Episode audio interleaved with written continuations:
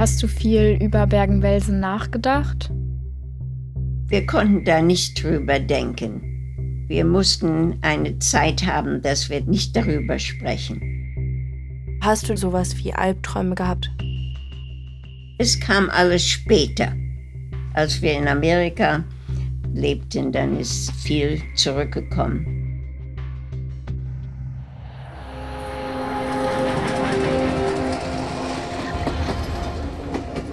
Zusammen mit vielen anderen Jugendlichen kommt Irene in ein Flüchtlingslager in Algerien.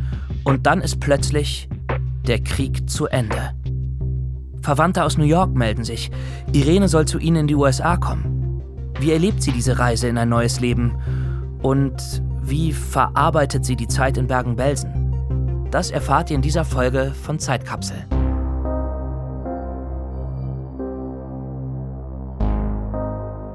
Zeitkapsel Irene, wie hast du den Holocaust überlebt? Ein Podcast von NDR Info und Funk.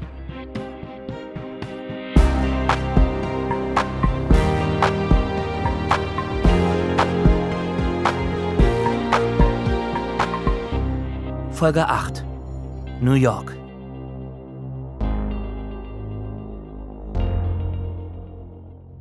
In der letzten Folge haben Irene und Ida, Müller, Lonneke und Mathilda viel geweint.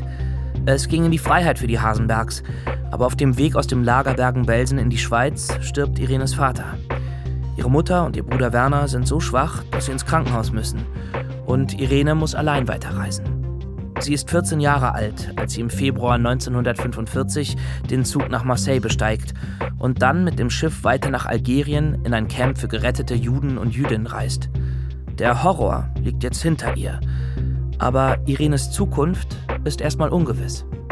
Hey Leute, irgendwie ist die Seite bei mir ungültig. Wow. Habt ihr schon einen Link bekommen? Ja, aber da steht Warten auf den Host, um dieses Und Meeting bei mir, zu starten. Waiting Ich for muss the host to start the meeting. Das geht nicht. Jetzt. Ja. Join with video. Ich kann mir vorstellen, dass es sehr, sehr schwer ist, das alles zu verarbeiten. Ob sie sich gleich wohl wieder gefühlt hat oder es erstmal komisch war. Ich frage mich auch, wie sie das geschafft hat, unter diesen ganzen normalen Jugendlichen da irgendwie klarzukommen. Also mich interessiert sehr Irenes Werdegang in den USA. Hallo, wie geht es? Ah, hallo, geht gut und dir? Mir geht's auch gut. Okay, Leute, ich glaube, wir sollten oh loslegen. Ja, natürlich. Irene, du bist ja in Algerien in ein Flüchtlingslager gekommen. Heute sieht man ja viele Flüchtlingslager so im Fernsehen und irgendwie sehen die Lebensverhältnisse da ganz schön schrecklich aus. Kann man das Lager, in dem du warst, irgendwie mit solchen vergleichen? Ich glaube nicht. Ich glaube, unser Lager war viel besser. Da waren nicht so viel Menschen, da war viel Platz und wir hatten gewöhnliche Betten, wir hatten Laken und wir hatten drei Mahlzeiten jeden Tag und konnten neue Kleider kriegen und wir hatten Freiheit, wir konnten das Kampf verlassen. Das Kampf war hoch über ein, einen kleinen Berg. Und wenn man runterlaufen wollte, dann kamen wir auf einen Strand. Und da war die Mediterranee, eine sehr schöne See. Das Flüchtlingslager in Algerien ist bei einem kleinen Küstenort, also direkt am Mittelmeer. Etwa 200 Jüdinnen und Juden aus Bergen-Belsen werden hier in einfachen Blechhallen untergebracht. Betrieben wird das Lager von der UNRRA. Das ist eine Vorläuferorganisation des UNHCR. Habt ihr vielleicht schon einmal gehört? Das UNHCR hilft auch heute noch Menschen auf der Flucht und in Notlagen.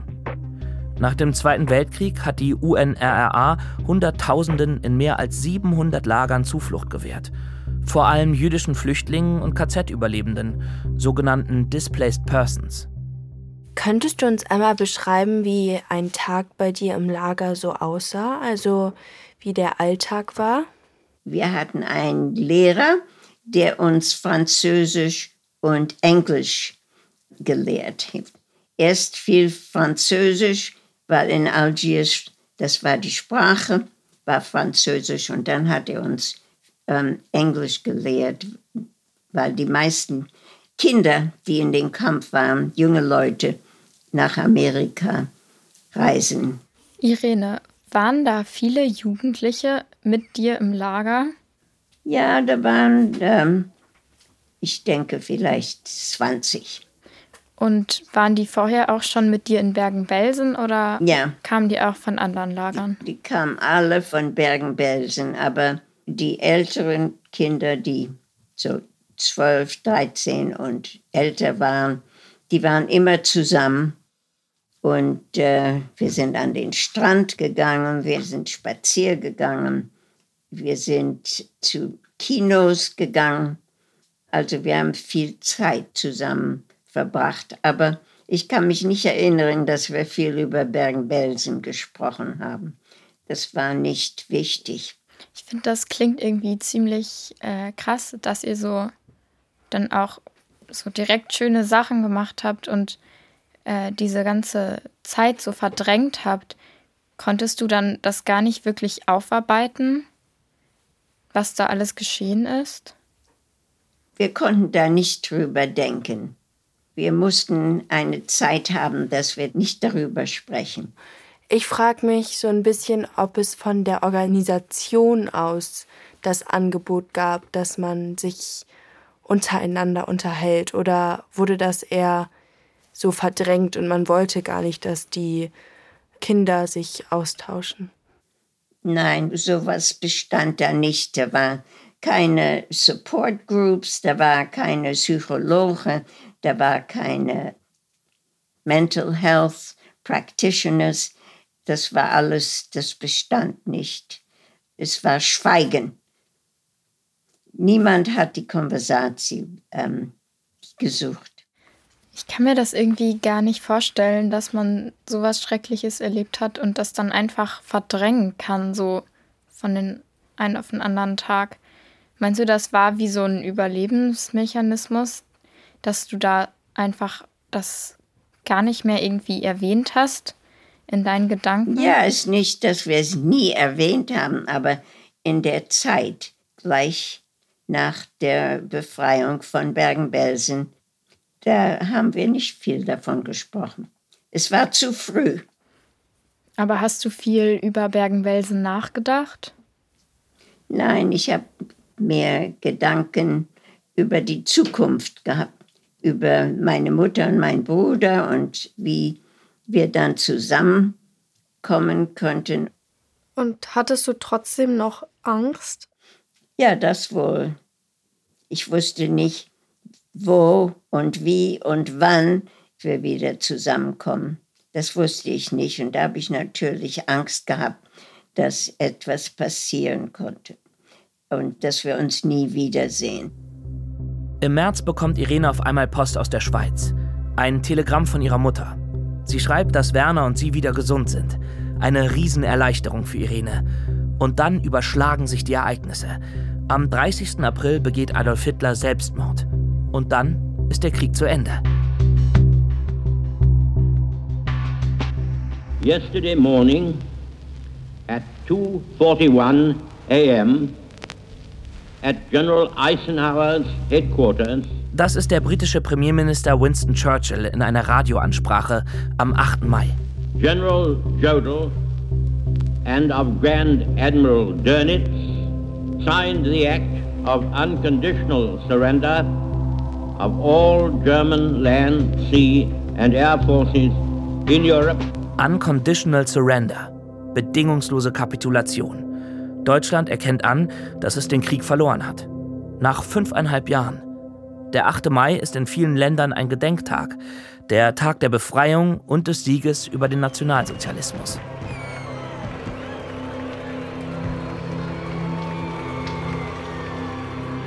Da war eine große Feier und ähm, Fireworks. Feuerwerk. Ja, Feuerwerk und alle möglichen Dinge. Ein großes Fest. Es war eine große Feier. Aber ich, ich war nicht fröhlich. Ich konnte es nicht feiern. Und warum hast du nicht mitgefeiert? Ich konnte mich nicht freuen, weil ich noch immer äh, von meiner Mutter und meinem Bruder getrennt war. All die anderen Menschen hatten ihre Familie.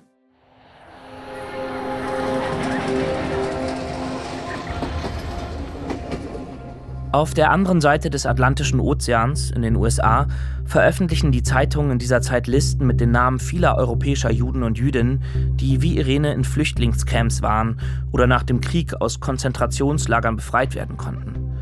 Auch Irenes Name steht auf einer dieser Listen. Und so erfahren Verwandte in New York, dass Irene in einem Flüchtlingslager in Algerien ist. Sie schicken ein Telegramm und teilen ihr mit, dass sie sie und auch ihre Mutter und Werner in die Vereinigten Staaten holen wollen. Und kanntest du die schon davor? Nein, die habe ich nie gekannt. Die wohnten in Frankfurt. Und ich habe sie nie kennengelernt. Sind die vor dem Krieg nach Amerika geflüchtet? Ja, die kamen nach Amerika in äh, 1938, glaube ich. Da konnten sie noch aus Deutschland flüchten. Waren die denn auch jüdisch? Ja, die waren auch jüdisch. Rose Kaplan ist eine Cousine von Irenes Mutter. Wenn der Krieg nicht gewesen wäre, hätte Irene sie sicher längst kennengelernt. Für die Kaplans ist es klar, dass sie den Hasenbergs helfen und Irene bei sich aufnehmen. Aber so einfach ist das nicht. Die US-amerikanischen Behörden brauchen fast sechs Monate, um das Visum auszustellen. So lange bleibt Irene im Lager in Algerien. Mit den vielen anderen Jugendlichen gibt es Ablenkung für sie. Aber die Zeit in Bergen-Belsen und den tragischen Tod des Vaters kann sie natürlich nicht vergessen. Genau wie alle Juden und Jüdinnen unter ihren Erinnerungen leiden. Irene teilt ihr Zimmer mit einem kleinen Jungen. Witek ist sechs Jahre alt und stammt aus Polen.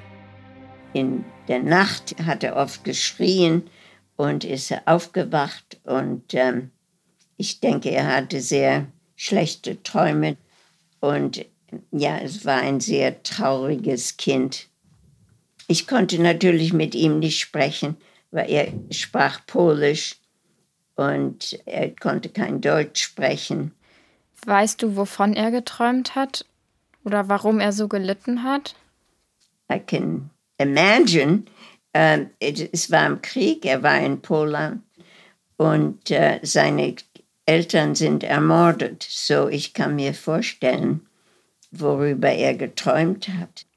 Und hast du dich dann manchmal zu ihm gelegt, oder? Ja, ich bin aufgestanden und, und wollte ihm helfen, natürlich. Hat es dich selber daran erinnert, dass du ja auch selber sehr viele schlimme Erinnerungen hast? Wahrscheinlich, ja, ich glaube wohl. Hast du dich selber irgendwie nachts oder so daran erinnert und sowas wie Albträume gehabt? Es kam alles später. Als wir in Amerika lebten, dann ist viel zurückgekommen.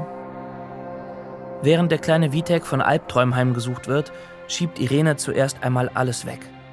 In der nächsten Folge erfahrt ihr aber, dass sie sich viele Jahre später als Erwachsene ihren Erlebnissen stellen muss.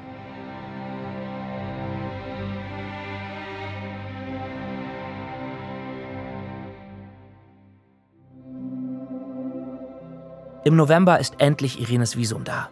Anfang Dezember fährt Irene mit dem Taxi nach Algier. Dort besteigt sie ein sogenanntes Liberty Ship, ein Freiheitsschiff. So werden in diesen Jahren Frachtschiffe der USA genannt, die sehr schnell und aus sehr billigem Stahl zusammengezimmert worden sind, um die im U-Boot-Krieg von der deutschen Kriegsmarine zerstörten Schiffe zu ersetzen. Sie transportieren in der Regel US-amerikanische Soldaten oder Kriegsgerät und sonstige Fracht. Hast du dich da sicher gefühlt auf dem Boot? Ich dachte aber dann, da war ein Doktor, ein amerikanischer Doktor auf dem Schiff und der erzählte uns, dass manchmal, dass diese Schiffe im Ozean kaputt gehen, dass sie they break in half. Ach, das, das ist ja schön. durchbrechen. Im Sturm, das hat er mir dann erzählt. Und dann hast du dich nicht mehr so sicher gefühlt? Nein, gar nicht sicher. Das kann ich verstehen. Und ähm, es war ein sehr kräftiger Sturm äh, die ganze Zeit. Nicht die ganze Zeit, aber vielleicht die halbe Zeit.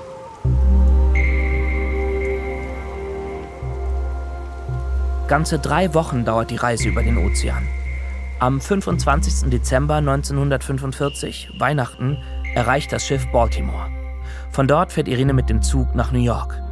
Es ist eiskalt draußen und es liegt Schnee. In New York trifft Irene dann zum ersten Mal ihre Verwandten.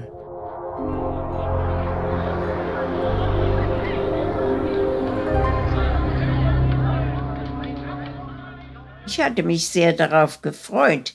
Seit Bergen-Belsen war ich die ganze Zeit nicht mit Familie und hier bin ich dann mit meiner Familie zusammengekommen. Waren Sie ganz herzlich und hatten viel Verständnis? Oh, die waren sehr herzlich. Sie waren wie Eltern für mich. Und ähm, ja, sie haben sehr viel gearbeitet, sehr schwer gearbeitet, um genug Geld zu verdienen. Und die hatten eine sehr kleine Wohnung, nur ein Schlafzimmer. Und sie hatten eine Tochter, die war fünf Jahre älter als ich. Und die musste schlafen auf der Couch im Wohnzimmer und das musste sie dann mit mir teilen. Darüber war sie nicht so glücklich, oder? Nein, da war sie gar nicht glücklich über. Aber es musste so sein. Meinst du, sie fühlten sich schon wie zu Hause oder war auch noch vieles für sie fremd? Ich glaube, sie waren zu Hause. Ja. Sie haben sich gut angewöhnt, in Amerika zu sein. Die, ihr Englisch war schon gut und sie hatten Freunde. Und äh, eigentlich war es ein gutes Leben. Es war sehr bescheiden, aber es war doch ein gutes Leben und sie konnten den Krieg vermeiden. Und sie waren sehr dankbar. Und was haben die gearbeitet? Du hattest eben gesagt, dass sie sehr viel und hart gearbeitet haben. Was haben die gearbeitet? Ja, in Deutschland hatten sie eine a brush factory. Eine Bürstenfabrik? Bürsten, ja, Bürstenfabrik. Und als sie in New York angekommen waren, haben sie ein Geschäft aufgebaut. Da sind sie in Hotels gegangen und haben die äh, Bürsten repariert. Und da sind sie immer von einem Hotel nach einem anderen Hotel gegangen und haben die Bürsten wieder neu gemacht. Es war schwere Arbeit. Was waren das für Bürsten? Ich kann mir das irgendwie nicht vorstellen. Kannst du noch mal das englische Wort sagen? Ja, da war es so was, das, ähm, das hatte Carpet Sweepers geheißt. Teppichbürsten? Ja. Und da hatten sie äh, verschiedene Hotels. Da sind sie dann vielleicht jeden zweiten Monat sind sie dahin gekommen und haben das alles ähm, repariert. Und waren die zufrieden mit dem Job in den Hotels? Weil davor hatten sie ja selber eine eigene Fabrik. Ja, es war schwer, aber sie waren dankbar, dass sie den Krieg überlebt haben.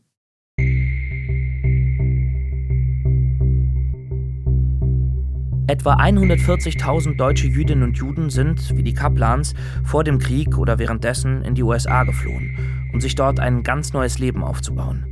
Andere sind nach Südamerika, Palästina oder Großbritannien gegangen. Wenn euch das Thema Emigration interessiert, findet ihr dazu Informationen in unseren Shownotes. Wie war das dann auch das erste Mal in New York zu sein? Meine Verwandten wohnten in der Bronx, das ist ein Teil von New York. New York ist wahnsinnig groß. Und wie war das? Haben die Kaplans dich dann erstmal gefragt, wie es dir ergangen ist in den letzten Jahren? Oder haben die gar nicht über die Vergangenheit mit dir gesprochen? Nein, sie wollten da gar nichts von wissen. Sie wollten es nicht hören und sie haben mir verboten, darüber zu sprechen. Das klingt ja sehr schlimm. Ähm, wie hat sich das denn angefühlt, dass dir verboten wurde, darüber zu sprechen? Ja, ich glaube, an der einen Seite war es gut, um nicht so viel darüber zu sprechen. Es war wichtiger, ein neues Leben zu beginnen und äh, sich an die neue Kultur zu gewöhnen und auf die Schule zu gehen und neue Freunde zu finden.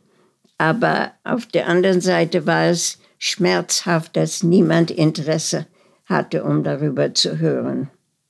Glaubst du denn, dass die Kaplans einfach das auch nicht hören wollten, was du darüber zu erzählen hattest? Also viele Jahre später äh, haben sie viel gefragt, aber nicht in dem Moment, nicht als wir angekommen sind in Amerika. Da wollten sie nicht davon wissen. Und die ganze Welt wollte nicht davon wissen nach dem Krieg. Was glaubst du, hatte das für Gründe? Es war zu frisch. Die Menschen konnten es nicht auffassen.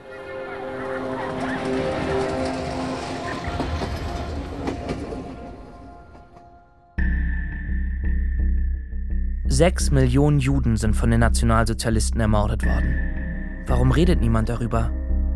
Irene selbst wird lange darüber schweigen. Warum und wann sie ihre Geschichte dann doch erzählt, erfahrt ihr später noch.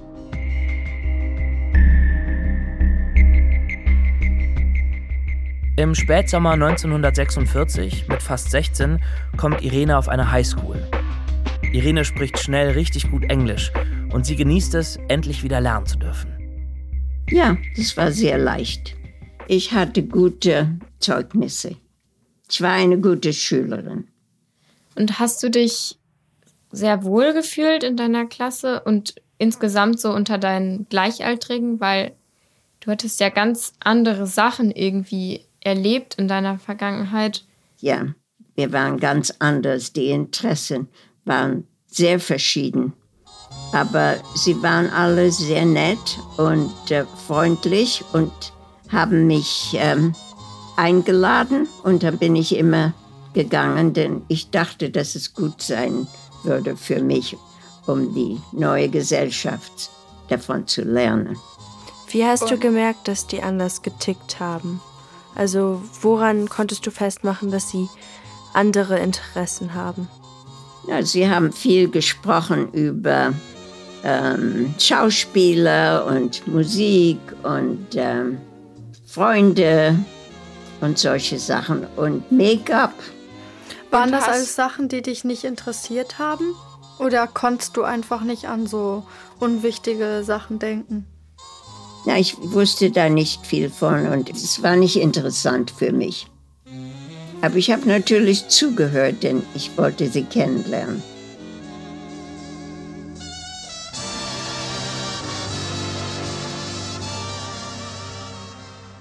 Im Herbst 1946, ein Jahr nach Irene, kommen endlich auch ihre Mutter und ihr Bruder Werner nach New York. Also mein Bruder, der kam auf einem Schiff. Der kam ein paar Wochen, bevor das meine Mutter ankam. Und sie kam in einem Flugzeug, weil sie immer krank war, auf einem Schiff. Ging es denen gesundheitlich gut? Mein Bruder, der war gesund. Meine Mutter nicht so sehr. Und sie hat auch ähm, geleidet von äh, Depression. Das kann ich mir vorstellen, auch gerade weil ihr das ja nicht so verarbeiten konntet. Habt ihr euch manchmal auch über Bergen-Belsen und eure Zeit unterhalten oder auch über deinen Vater? Sehr selten. Wir haben immer über ihn gesprochen, als er Jahrzeit hatte, am 23. Januar. Da haben wir über ihn gesprochen. War das sein Todestag? Ja. Die Familie zieht nach Queens. Das ist schon in den 40er Jahren ein sehr bunter Stadtteil. Hier leben Menschen aus allen möglichen Erdteilen und verschiedenster Religionen dicht nebeneinander. Nachdem die Hasenbergs alles verloren haben, gibt es nur wenig Geld. Irenes Mutter arbeitet als Kassiererin in einem Kaufhaus. Irene und ihr Bruder Werner jobben nach der Schule, um etwas zur Haushaltskasse beizusteuern. Es war eine kleine Wohnung. Es hatte nur ein Schlafzimmer. Meine Mutter und ich hatten das Zimmer und mein Bruder, der hat dann auf einer Couch geschlafen im Wohnzimmer.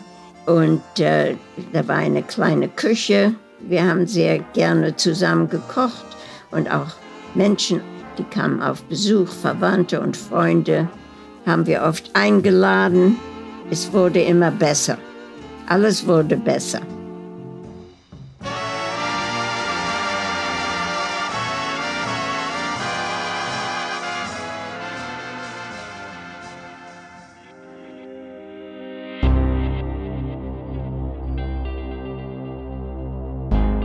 Ich fand beeindruckend, dass sie irgendwie in der Schule wieder so gut einsteigen konnte. Aber ich fand es auch sehr traurig irgendwie, dass in der Highschool bei ihr gar nicht über Holocaust geredet wurde. Sie hat ihre Kindheit und ihre Jugend ganz anders verbraucht als alle anderen. Sie hat schlimmere Dinge erlebt, als die meisten ihr ganzes Leben lang erleben und trotzdem war sie glücklich, wieder in der Schule zu sein. Sie wurde eingeladen auf Partys und ich finde, das sagt sehr viel über ihren Charakter aus. Mhm. Ich finde, man kann sich das auch so ganz gut irgendwie vorstellen, wie sie dann so mit ihren Klassenkameraden dann vor der Klasse saß oder auf der Schulbank oder so und die reden alle über Promis und Make-up und was sie halt gerade in dem Leben so beschäftigt. Und dass sie dann da so sitzt und irgendwie gar nicht so das auch so sieht und so mitfühlt, sondern sie eigentlich diese schlimme Vergangenheit hat, wo ihr gesagt wird, ja, aber du darfst darüber nicht reden. Also ich finde, das ist einfach auch, das klingt so schrecklich. Ja, aber da kann man sich irgendwie auch selbst drin widerspiegeln, habe ich das Gefühl. Also wie oft ich am Tag über unwichtige Sachen rede. Ich meine, natürlich unterhält man sich auch über wichtige Themen und aktuelle mhm. Sachen, die so in der Welt vor sich gehen, aber ziemlich viel Platzfüller sind dann quasi auch mal so Gespräche eben über so ja, voll. Sachen und deswegen weiß ich auch nicht, irgendwie fühlt man sich da schon ein bisschen schuldig, dass man selbst auch so ein oberflächlicher Mensch ist, wie die, die sie da beschreibt. Ja. Ich weiß genau, was du meinst. Irene startet in ein neues Leben. Über ihre Erlebnisse im Konzentrationslager aber kann sie mit niemandem reden. Wann und warum sich das ändert, hört ihr in der nächsten Folge. Und dann, ich hörte einmal Elie Wiesel sprechen. Er war selbst ein Überlebender. Und da sagte er, wenn du im Lager warst und du hast die Silence gehört, die Stille, du hast die Pflicht, um ein Zeitzeug zu sein, um die Geschichte zu erzählen und um Testimony zu sein für die Menschen, die es nicht überlebt haben. Und wenn du das nicht tust, dann sterben sie zweimal.